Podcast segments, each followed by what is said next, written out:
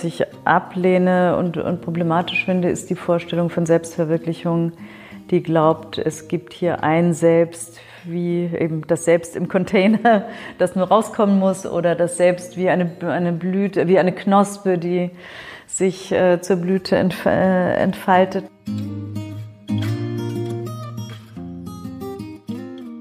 Hallo und herzlich willkommen zum Sinneswandel-Podcast. Mein Name ist Marilena Behrens und ich freue mich, euch in der heutigen Episode begrüßen zu dürfen. Bereits im ersten Teil des Gesprächs mit der Philosophin Rahel Jeggi, die als Professorin für praktische Philosophie an der Humboldt-Universität zu Berlin lehrt, haben wir uns dem Begriff der Entfremdung etwas genähert. Uns gefragt, was es eigentlich bedeutet, sich von sich selbst und der Welt entzweit zu fühlen, welche Problematik darin liegt von einer Art Wesenskern oder Naturzustand des Menschen auszugehen und, was es übertragen auf unsere heutige Zeit bedeuten kann, entfremdet zu sein. In dem zweiten Teil des Gesprächs haben wir uns insbesondere mit sozialen Rollen beschäftigt. Denn man könnte ja meinen, ein nicht entfremdetes Leben bedeutet, sich frei von jeglichen Rollen zu bewegen. Nur noch man selbst zu sein, indem man alle Masken ablegt doch was bleibt dann vom Menschen übrig? Außerdem haben wir uns gefragt, ob man heute noch von entfremdeter Arbeit sprechen kann.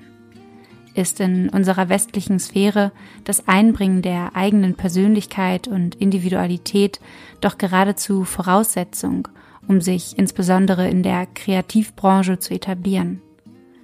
Und gibt es einen Zusammenhang zwischen Burnouts und dem Phänomen der Entfremdung?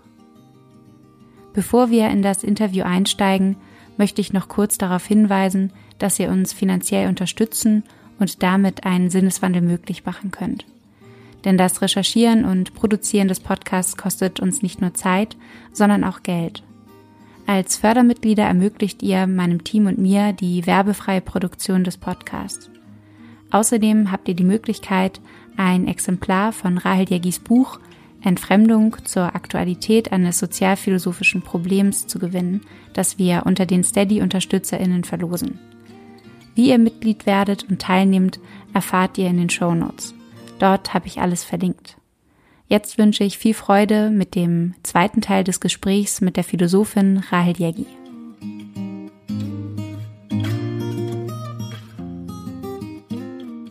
Ich glaube, dass demgegenüber das äh, nach innen kehren als Weg zu sich selbst verkennt, wie sehr wir als Individuen, Simmel nennt es im Schnittpunkt sozialer Kreise sind, also wie wir durch das ausgemacht sind, was wir mit der Welt, in der Welt tun und aus der Welt mitnehmen. Also die, eigentlich stelle ich mir, also diese Vorstellung von, also die Kehr nach innen, im Grunde stelle ich mir das ganz leer vor was da innen ist, wenn es nicht durch Weltbezüge konstituiert wird.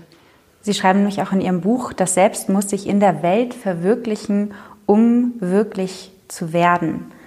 Heißt das, dass wir dann auch ohne den Bezug zur Welt eigentlich keine wirkliche Existenz besitzen?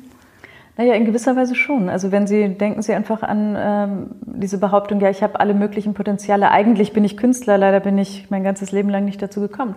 Ich meine, wenn man es, wenn man nie eine bestimmte Praxis auch ausgeübt hat, wenn man alle diese Dinge nicht realisiert hat, wenn man äh, in keiner Art und Weise das Leben geführt hat, dass man, von dem man glaubt, eigentlich wäre das mein Leben gewesen.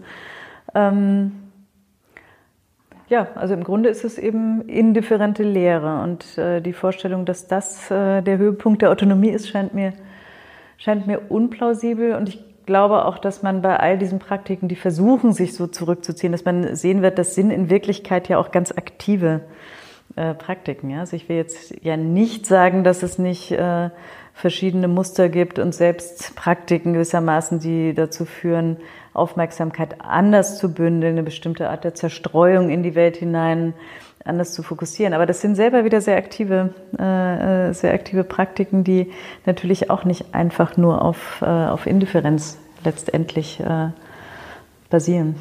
Ist Selbstverwirklichung dann der Gegenbegriff zu Entfremdung?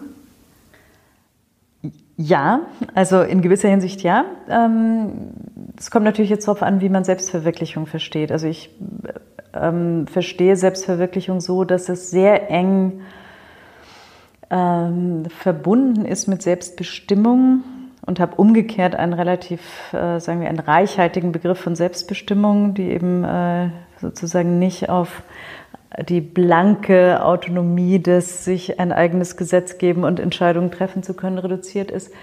Aber ähm, so gesehen würde ich sagen, ja, also eine Selbstbestimmung, die weiß, von der man weiß, dass sie, dass sie nicht einfach nur im äh, gewissermaßen in der negativen Freiheit des sich gegen etwas entscheiden können äh, äh, besteht, sondern dass sie angewiesen ist auf gehaltvolle Verhältnisse zur Welt. Das ist dann schon fast das, was ich als den sinnvollen Kern der Rede von Selbstverwirklichung auffassen würde.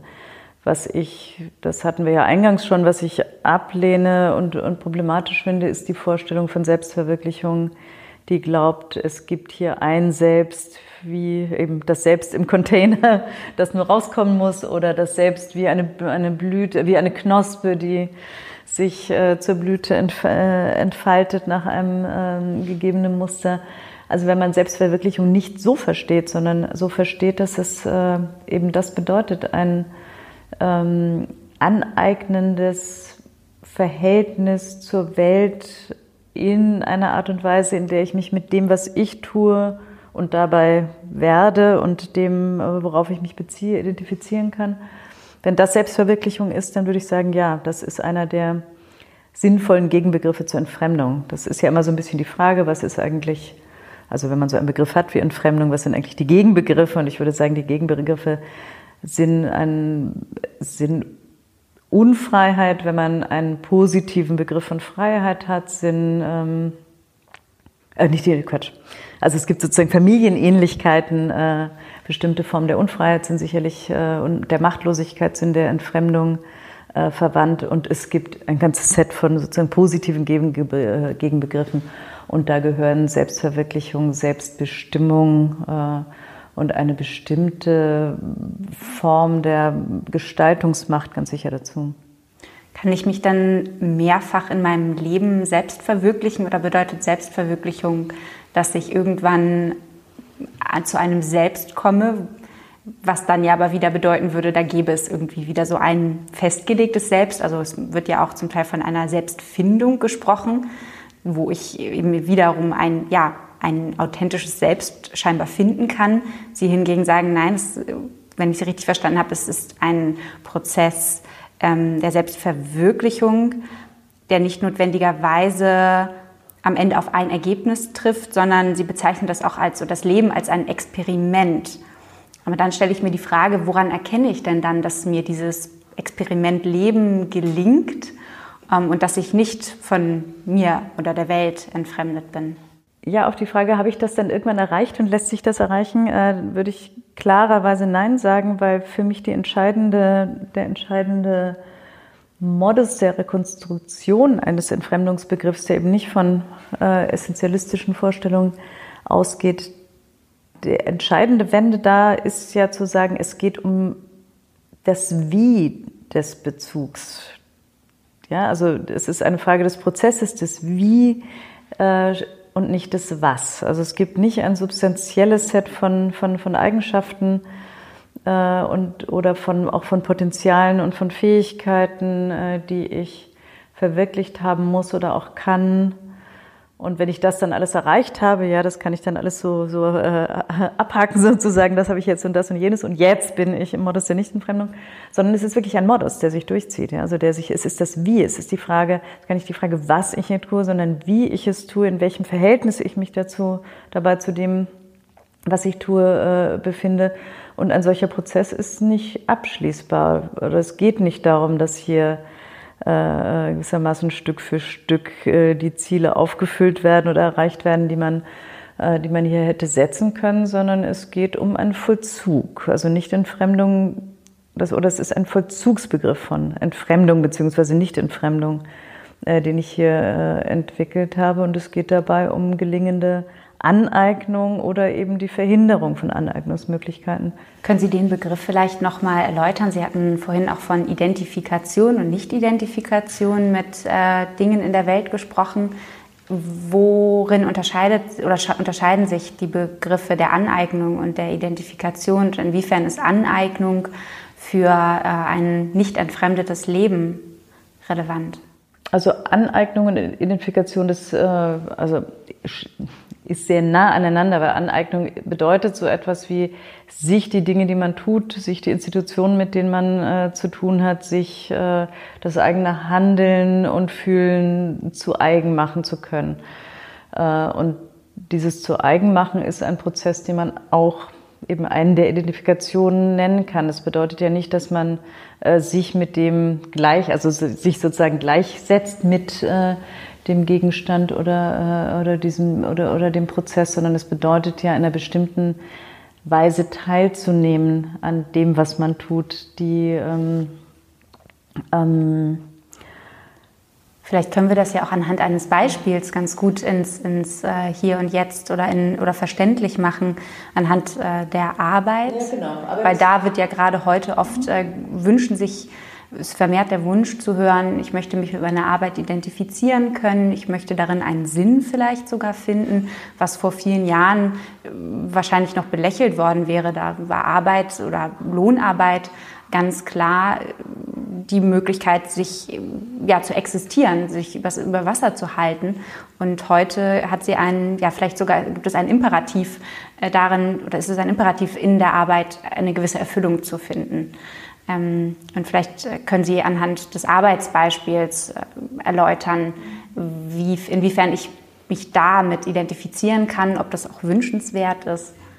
Also Arbeit ist bestimmt ein sehr gutes Beispiel, zumal das ja auch ähm, sozusagen eine der klassischen ähm, Anwendungsfälle des Entfremdungsbegriffs ist, entfremdete Arbeit, die Rede von entfremdeter Arbeit und Entfremdung in und durch Arbeit. Ähm, da kann man, glaube ich, auch ganz gut sehen, wie viele verschiedene Dimensionen das, äh, das beinhaltet. Also Arbeit, äh, nicht entfremdete Arbeit ist eine, die, ähm, mit der man sich in verschiedenen Hinsichten identifizieren kann. Das ist eine, in der man in dem, was man tut, nicht, wie Marx über entfremdete Arbeit sagen würde, verkümmert, seine äh, Fähigkeiten und Sinne verkümmern äh, lässt. Also so war sozusagen die klassische Vorstellung von nicht entfremdeter Arbeit. Es ist aber auch eine, die die in mancher Hinsicht bedeutungsvoll ist, also mit deren äh, Resultat man sich in dem Sinne identifizieren kann, dass man wollen kann, dass das, was man hier getan hat oder der Unterschied, den man mit dieser Arbeit gemacht hat, äh, dass der in der Welt ist und in dieser in der Welt wirkt. Ja, also man könnte sich ja vorstellen, dass man auf ähm, sehr sagen wir mal vom Arbeitsrhythmus her und von den Arbeitsbedingungen her komplett nicht entfremdete Weise Dinge produziert, von denen man Waffen produziert, von denen man weiß, dass sie viel Unheil in der Welt anrichten, würde man sagen, zur nicht entfremdeten Arbeit gehört irgendwie beides, ja, dass der Prozess selber, das aber auch das Resultat eines ist, äh, von dem ich sagen kann, das scheint, das ist innerhalb des Prozesses gesellschaftlicher Arbeitsteilung und der Kooperation äh, etwas, wovon ich wollen kann, dass ich daran beteiligt bin. Also das hat ja sicherlich ganz, ganz, ganz verschiedene Dimensionen und ganz sicher wird man von vielen der Dimensionen sagen, naja, die Vorstellung, dass äh, jeder Arbeitsprozess auf dieselbe Art und Weise reichhaltig und äh, in jeder Hinsicht zu sagen, die Potenziale, die man hat, die Fähigkeiten, die man haben könnte, auch wirklich anregt. Das ist eine in einer arbeitsteiligen Gesellschaft vielleicht illusorische Vorstellung. Aber Elemente davon sind, glaube ich, mit der Diagnose der entfremdeten Arbeit immer verknüpft. Ja? Also dass man äh, eine, also ich glaube heute, dass zu sagen, dass das Ursprungsbild von entfremdeter Arbeit, wo man sagt, ähm, das ist eine, wo man im Grunde immer nur einen Knopf drückt oder eine repetitive und auch äh, sozusagen kontextlose, fragmentierte Tätigkeit äh, vollführt. Ähm, also die Vorstellung, dass das per se entfremdet ist, ist, glaube ich, nicht richtig. Dazu muss man sich dann eben diese verschiedenen Dimensionen der, äh, dessen, was Arbeit für uns sein kann, vor Augen führen. Und da kann es durchaus sein, dass äh, Arbeitsprozesse, die in sich nicht besonders reich und vielversprechend sind und schon gar nicht künstlerisch und kreativ, äh, dass die aber, weil sie im Kontext äh, einer solchen Kooperation, über die ich Handlungsmacht habe, die ich mitgestalten kann, die mir einigermaßen transparent ist, deren Resultate ich, auf die ich mich positiv beziehen kann. Also das kann alles auch nicht entfremdete Arbeit sein. Ähm, und ich glaube, umgekehrt sieht man eben daran, was, was äh, identifizierende Aneignung mit der eigenen Tätigkeit, was das alles bedeuten kann. Und weil Sie sagten, es ist ja fast schon zum Imperativ geworden, ähm, ich glaube, da liegt auch ein bisschen sozusagen die Krux moderner äh, Entfremdungsverhältnisse in der Arbeit. Genau darauf wollte ich jetzt nochmal äh, zurückkommen. Und zwar stelle ich mir die Frage, ob man denn im heutigen Kontext noch von entfremdeter Arbeit sprechen kann, vielleicht auch in einer neuen, in eine neue Form der entfremdeten Arbeit, in der Individualität im Vergleich zu früher, wo das arbeitende Subjekt eigentlich eher ein Objekt war, austauschbar. Und heute ist Individualität ähm, gerade in der Kreativbranche ein sehr gefragtes Attribut auf dem Arbeitsmarkt. Also das Selbst darf sich in die Arbeit oder soll sich sogar in die Arbeit äh, einbringen und einfließen lassen. Und dennoch sprechen viele Menschen davon, dass sie das Gefühl haben, nicht sie selbst sein zu können, vielleicht gerade durch ihre Arbeit das Gefühl haben, sich von sich selbst oder von der Welt zu entfernen. Ähm, vielleicht in dem Kontext auch das Thema Burnout äh, auszubrennen. Interessant. Ähm, sehen Sie da einen Zusammenhang? Also ähm, ich glaube, einerseits muss man vorsichtig sein, ähm, wenn man über also heutige Formen der Arbeit und der problematischen Arbeit und Entfremdung in der Arbeit redet. Man darf nicht vergessen, dass wir einen sehr gespaltenen Arbeitsmarkt und sehr gespaltene Arbeitsverhältnisse haben. Also wir haben ja nicht nur die Kreativbranche, auf die alle immer gucken, sondern ähm, oder in solchen Zusammenhängen dann gerne gucken. Wir haben auch einen, äh, also den Bereich, in dem es nicht nur sozusagen die klassische monotone, nicht sonderlich selbstbestimmte Arbeit gibt, sondern wir haben auch äh, einen Bereich, in dem Prekarität immer stärker wird, äh, und zwar auf ganz unterschiedlichen Niveaus und in ganz unterschiedlichen Branchen. Und womit der Prekarität aber auch so etwas wie die Verarmung von Arbeitsverhältnissen einhergeht. Ja, also bestimmte Formen, das können Sie auch, auch an ganz einfachen Dienstleistungstätigkeiten schon, also jeden Tag beobachten eigentlich schon, äh, dass das Outsourcing bestimmter äh, Tätigkeiten, also der Umstand, dass dann eben ähm, externe Dienstleister äh, Arbeitskräfte vermitteln und bestimmte Dinge äh, organisieren, die sonst durch Festangestellte gemacht worden sind. Also man kann an den einfachsten Bereichen, wie beispielsweise eine Hausmeistertätigkeit in der Schule, können Sie schon sehen, was sich verändert, wenn da nicht mehr der Hausmeister oder die Hausmeisterin ist, die irgendwann die, die, die Schüler kennt, die sozusagen auch ein bisschen so ähm, naja, eine Position in diesem Schulbetrieb hat, äh, wo man Angst hat, also wo die Schülerinnen Angst haben, an dem vorbeikommen müssen, aber manchmal auch bestimmte Dinge dann doch Freiräume sich ergattern können gegenüber dem, der gewissermaßen dann auch der Hausherr, äh, waren meistens dann ja eher äh, männlich besetzte Tätigkeiten, das gegenüber den heutigen äh, sozusagen den, den Reinigungsdienstleisterunternehmen und, und äh, Hausfahrts, also so externalisier äh, externen äh, Anbietern, die nicht nur also immer weiter, äh, also deren Umfang nicht nur immer weiter geschrumpft wird, sodass viele Dinge in solchen öffentlichen Institutionen gar nicht mehr getan werden, sondern wo auch sozusagen die ganze Rolle, die eben sehr viel komplexer war, äh, ausgedünnt ist. Ja? Das sind dann eben nur noch beliebige austauschbare Personen, die da irgendwo rumlaufen und diese oder jenige Leistung verführen. Das sieht man auch in, also in Bibliotheken, wenn man sieht, wie da äh, eben auch da externe Dienstleister bestimmte Positionen, die vorher eben einfach komplexer angelegt waren und dadurch auch andere, eine andere, ein anderes Verhältnis zu den Benutzerinnen ermöglicht haben. Also ich glaube, an jeder dieser einzelnen äh, äh, eben ähm, auch schon in diesem Dienstleistungsbereich sieht man das sehr gut, wie durch äh, die Prekarisierung dieser Tätigkeiten gleichzeitig, also die Prekarisierung ist natürlich ein eigenes und existenzbedrohendes Problem auch, aber wie gleichzeitig auch äh, der Gehalt und die Komplexität äh, dieser Arbeiten selber und auch der Rollen, die man damit im sozialen Gefüge einnimmt, äh, geringer wird. Das würde ich sagen, ist eine Zunahme auch an Entfremdung. Und die Paradoxie daran ist ja, dass sie die, ähm, also dass quasi die Dienst, das Reckwitz nennt das Dienstleistungsproletariat, wenn ich mich recht entsinne, dass gerade die ja wiederum paradoxerweise die anderen kreativen Berufe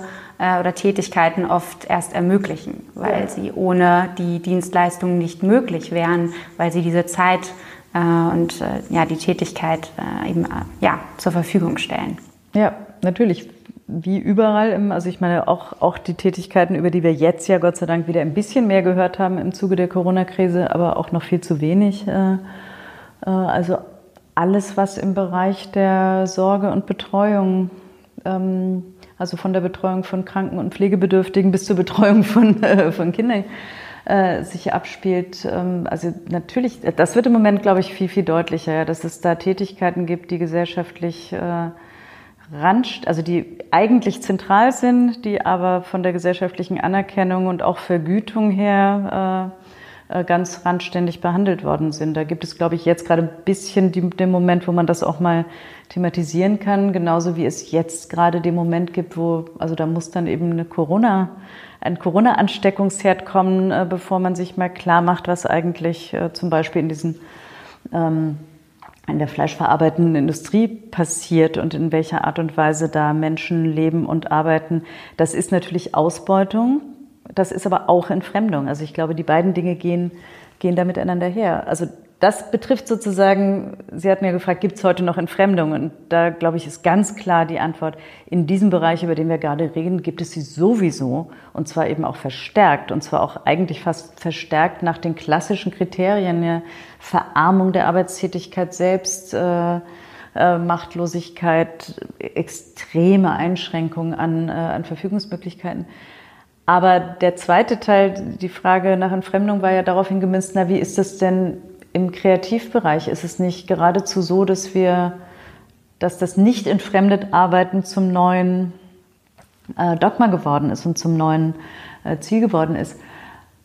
Ich glaube selbst auch da, das ist eben ein anderer Fall. Also das ist sozusagen der Fall, wo, äh, wo die Zumutung der Identifikation mit Arbeit und auch das Faktum der Identifikation mit Arbeit zu Entfremdungstendenzen führen kann. Also das, was Sie, ich bin bei Burnout immer so ein bisschen skeptisch, es gibt ja immer so Begriffe, auf einmal haben, also werden dann alle Phänomene, die man so sieht oder die man an sich äh, beobachtet, so diesem einen äh, äh, neuen Begriff zugeordnet. Aber das, was sich dahinter ja zum Teil auch verbirgt, so etwas wie die Unfähigkeit zwischen äh, privatem und öffentlichem, also zwischen Arbeit und Nichtarbeit noch zu unterscheiden. Das Gefühl, selbst wenn ich auf eine Party gehe, bin ich eigentlich immer noch dabei, ja, Networking zu betreiben und das verlässt mich nie.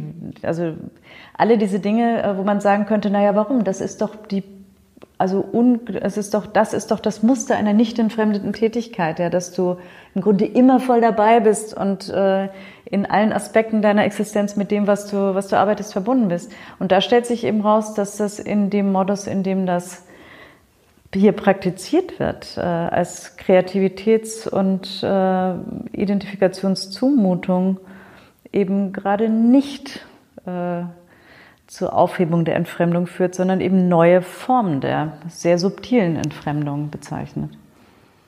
Steht das dann auch in dem Zusammenhang, dass ich vielleicht äh, mit den Rollen, die ich in meinem Leben äh, im übertragenen Sinne spiele, quasi mich nicht mehr dazwischen quasi nicht mehr wirklich wechseln kann oder es mir schwer fällt, noch zu unterscheiden, wann ich in welcher Situation ähm, mir welche Rolle aneigne. Also ob ich im Beruf oder im Privaten, unter Freunden, ähm, in der Familie ähm, spielen wir ja zwangsläufig äh, bestimmte, nehmen wir bestimmte Rollen ein. Und ist das dann auch eine Form der Entfremdung, wie Sie es gerade bezeichnet haben? Also ich finde das interessant. Es gibt ja in der, also in der Rollentheorie gibt es den Begriff der Rollendistanz. Ähm, und wenn man jetzt davon ausgeht, dass es nicht darum geht, das authentische Selbst jenseits aller sozialen Rollen zu erreichen, sondern davon ausgeht, dass die Rollen auch das sind, worin sich überhaupt äh, Individualität, mein Selbst artikuliert. Ähm, dann gibt es aber ja trotzdem nicht nur die Frage, wie eng sind die Rollen, äh, also wie, wie, wie eng sind solche Rollen äh, beschrieben, also wie, wie sehr ist es möglich, sich Rollen eben jeweils auch eigensinnig anzueignen.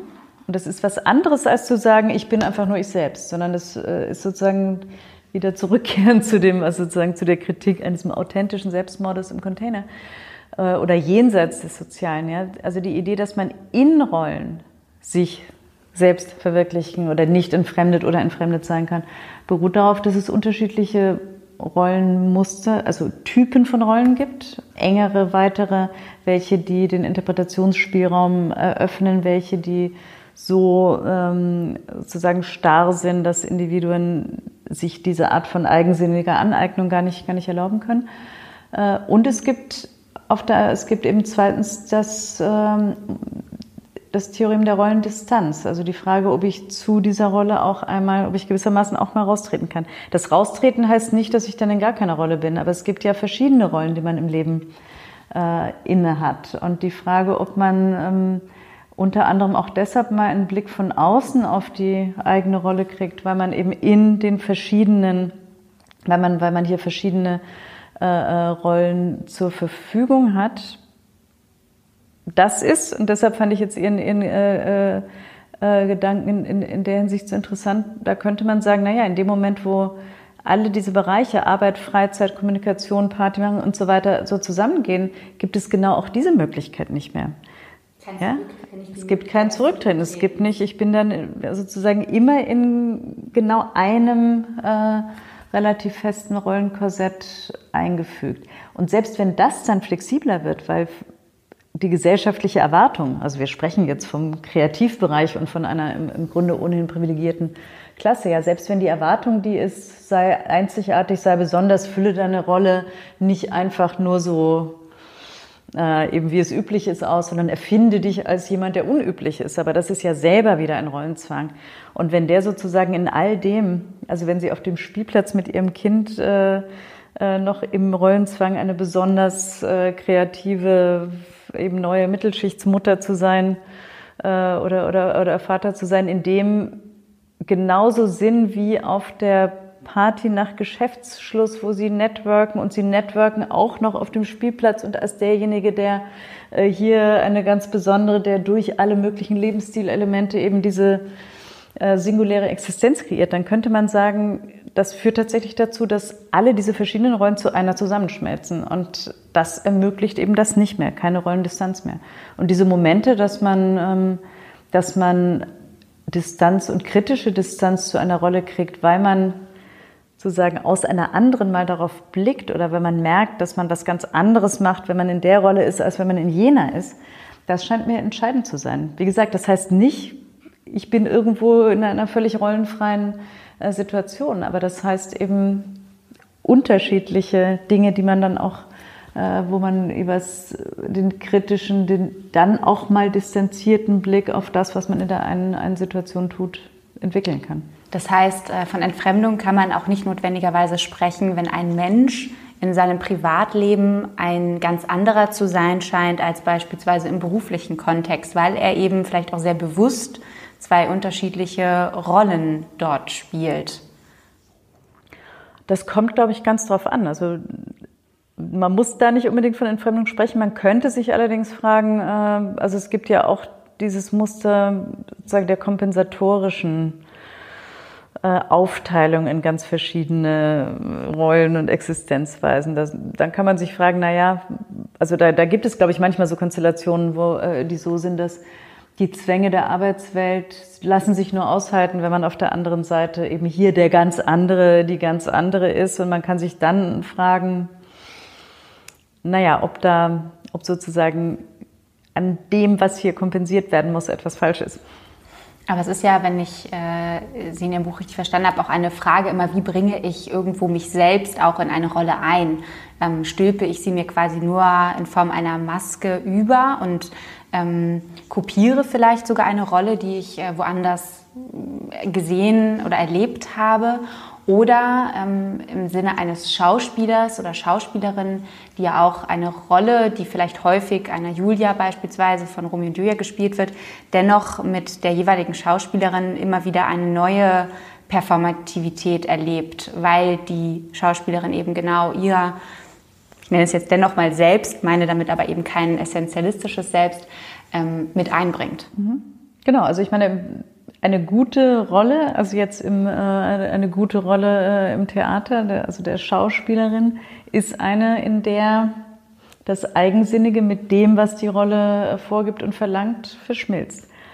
Ähm, ich glaube, was wichtig ist, ist sich aber auch klar zu machen, es geht hier, wir reden jetzt immer ein bisschen so, als seien das sozusagen Leistungen des Individuums äh, alleine. Ja? Also äh, sozusagen der Auftrag ist ein nicht entfremdetes Leben zu führen und wer, wer nur richtig daran arbeitet, sich mit den Dingen, die sie tut, zu identifizieren, der kriegt das dann schon hin. So ist es ja nicht. Das Entfremdungsmotiv ist ja eines der Sozialkritik in dem Fall. Es soll ja nicht, also soll ja nicht psychologisierend verwendet werden. Also jetzt, jetzt in meinem Sinn äh, so, dass es sich zwischen Individuum und dem, was äh, äh, relativ unproblematisch die Gesellschaft vorgibt, abspielt. Es soll ja ein kritischer Begriff sein, der, also der uns den Fokus gibt und eine Perspektive gibt, mit der wir ähm, die Rollenangebote der Gesellschaft kritisieren können, mit der wir die soziale Struktur, die Struktur sozialer Arbeitsteilung zum Beispiel, die bestimmte äh, äh Arbeitsverhältnisse erzwingt und bereitstellt, also mit der sich so etwas kritisieren lässt. Es soll also nicht um individuelle Anpassungsmotive, um also eben, wir wollen, ich will jetzt nicht in dem Bereich, wo man, wo man sagen würde, ja, wenn ich jetzt irgendwie meine Achtsamkeit trainiere oder eben alle diese, diese äh, Dinge, die Sie anfangs schon mal angesprochen hatten, die so äh, en vogue sind oder wenn ich jetzt Beschleunigung und Resonanz als Individuum mir ähm, äh, anders erschließe, das, glaube ich, ist hier nicht der Punkt, sondern der Punkt ist zu identifizieren, wo sind diese sozialstrukturell vorgegebenen Muster, äh, sein Leben zu führen, so dass sie äh, zur Entfremdung natürlich in mehr oder weniger großem Maße führen und mehr oder weniger notwendig führen.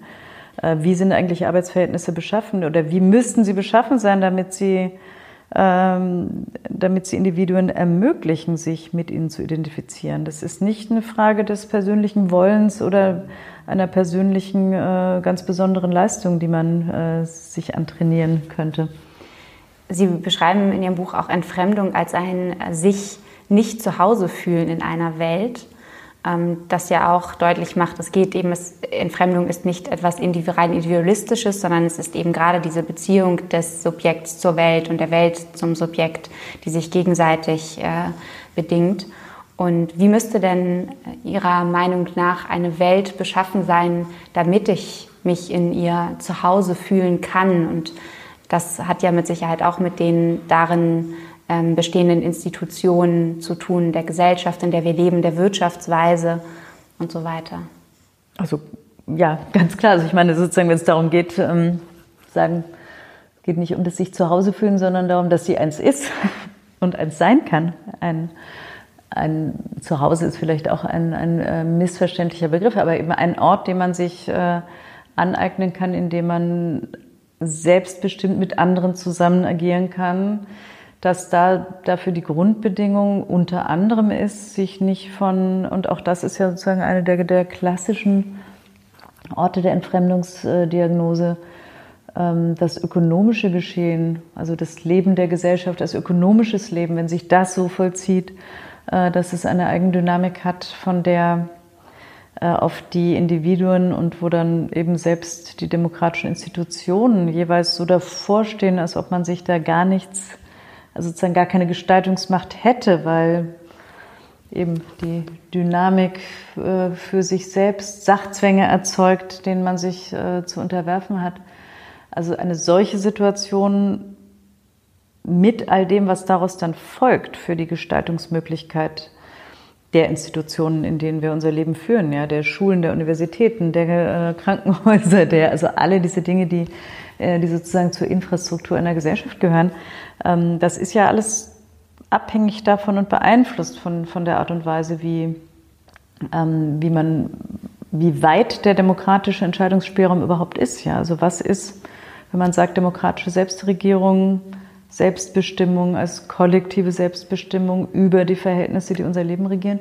Wenn man da, wenn man sozusagen den Bereich sehr klein macht oder in einer Gesellschaft lebt, in der der äh, sehr klein gehalten ist, dann ist natürlich die, das Entfremdungspotenzial immens. ist dann auch politische, politisches Handeln, würden Sie das als eine Form des oder einen Schlüssel zur Überwindung von Entfremdung bezeichnen? Also beispielsweise in Form von Aktivismus? Durchaus, ja. Also ähm, kommt natürlich darauf an, welches politische Handeln. Auch das bewegt sich ja manchmal in äh, äh, Zwängen, wo man das Gefühl hat, äh, gerade diejenigen, die eigentlich sozusagen in Anspruch nehmen, unsere Gesellschaft zu gestalten, bewegen sich selber in einem Hamsterrad äh, und, und benehmen sich auch so, dass ihnen gar, keine, gar keinen Spielraum lässt. Ich finde, dass gegen politische Entfremdung, politisches Handeln in Form äh, gerade auch von sozialen Bewegungen, sozialen Auseinandersetzungen kämpfen, die Möglichkeit, äh, strukturelle äh, soziale Probleme, Herrschaftsverhältnisse, Entfremdungsverhältnisse zu thematisieren.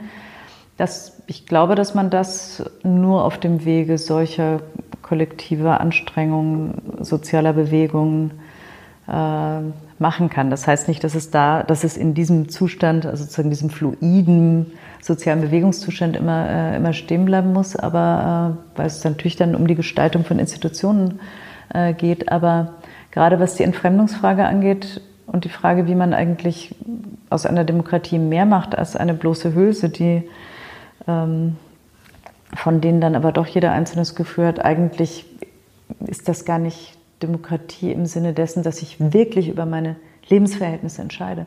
Also wenn man da mehr haben will, wenn man Demokratie als demokratische Lebensform bis hin in die Mikrostrukturen der Gesellschaft hinein verstehen will, dann äh, gibt es, glaube ich, dann ist der, sozusagen das politische kollektive Engagement unverzichtbar. Ist es nicht auch das, was Marx ursprünglich kritisiert hat, in dem Sinne, dass das, wovon wir uns entfremdet fühlen, eigentlich etwas ist, was wir selbst mitgestaltet haben? Also beispielsweise, wenn wir jetzt äh, von der Wirtschaftsweise, von einer Form des Kapitalismus sprechen ähm, oder auch von der Demokratie, von der wir vielleicht das Gefühl haben, sie nicht mehr selbst mitbestimmen zu können.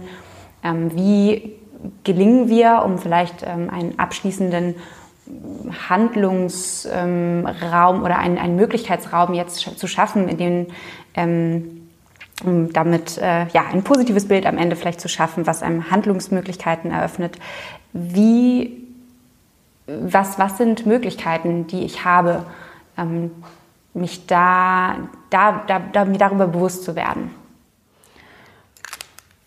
Also Sie haben völlig recht. Die, eigentlich ist, ist ähm die Pointe des Entfremdungsbegriffs auch bei Marx schon, dass Entfremdung Entfremdung von Selbstgemachtem ist. Ja? Entfremdung ist Entfremdung von etwas, was, also das passt jetzt auch wieder zur Beziehungslosigkeit, Beziehung der Beziehungslosigkeit, ist, ist, ist im Grunde der Prozess, in dem das, das Resultat unserer eigenen gesellschaftlichen sozialen Praxis sich uns als ein von uns nicht mehr beeinflussbares Gehäuse, wie Max Weber gesagt hätte, äh, äh präsentiert.